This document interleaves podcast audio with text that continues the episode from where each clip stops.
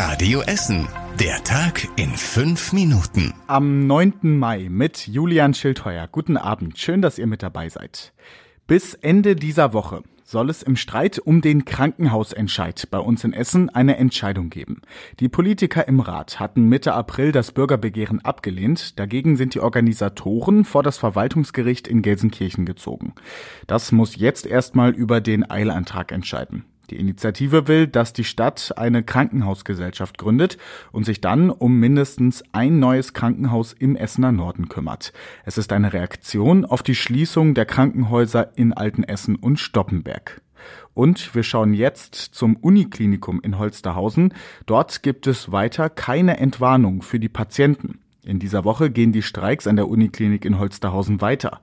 Die Klinikmitarbeiter streiken schon seit einer Woche. Das hat bisher für massive Einschränkungen und Verzögerungen gesorgt. Unter anderem fallen im Moment 70 Prozent der geplanten Operationen aus. Auch die Notfallversorgung ist beeinträchtigt. Wie lange der Streik geht, steht noch nicht fest. Die Gewerkschaft Verdi will Woche für Woche entscheiden, ob weiter gestreikt wird. Sie will einen neuen Tarifvertrag durchsetzen und fordert bessere Arbeitsbedingungen. Und an der Uniklinik in Holsterhausen gibt es seit heute noch mehr Probleme, denn die Uniklinik ist telefonisch nicht mehr erreichbar. Es gibt eine Störung beim Anbieter Vodafone. Die Uniklinik hat gerade keinen Anschluss ans Festnetz und ist deshalb für niemanden erreichbar. Zur Aufzeichnung dieses Podcasts ist das Problem weiterhin noch nicht behoben. Wann die Störung bei Vodafone behoben ist, konnte uns der Anbieter nicht mitteilen. Die hohen Preise für Strom und Lebensmittel wirken sich jetzt auch in der Altenpflege bei uns in Essen aus. Der Chef der Essener AWO sorgt sich um die hohen Heizkosten in den Altenheimen. Die Preise für das frisch gekochte Essen mussten schon um bis zu 20 Cent erhöht werden.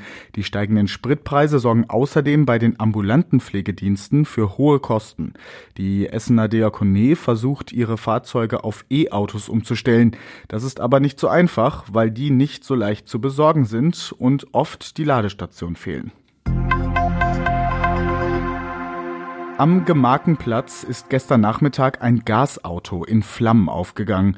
Die Holsterhauser Straße war dreieinhalb Stunden lang gesperrt. Der Fahrer des Autos kam mit schweren Verletzungen ins Krankenhaus.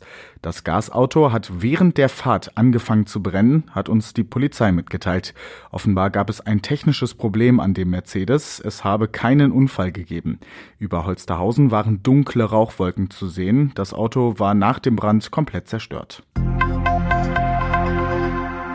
Im Freibad Hesse in Delwig ist auch das Schwimmerbecken jetzt wieder freigegeben. Direkt nach dem ersten Badetag am Wochenende durfte niemand mehr ins Becken, weil eine Pumpe ausgefallen war. Heute Morgen haben sich das die Mitarbeiter des technischen Dienstes der Sport- und Bäderbetriebe angesehen und festgestellt, dass die Pumpe heiß gelaufen war und sich deshalb automatisch abgeschaltet hatte.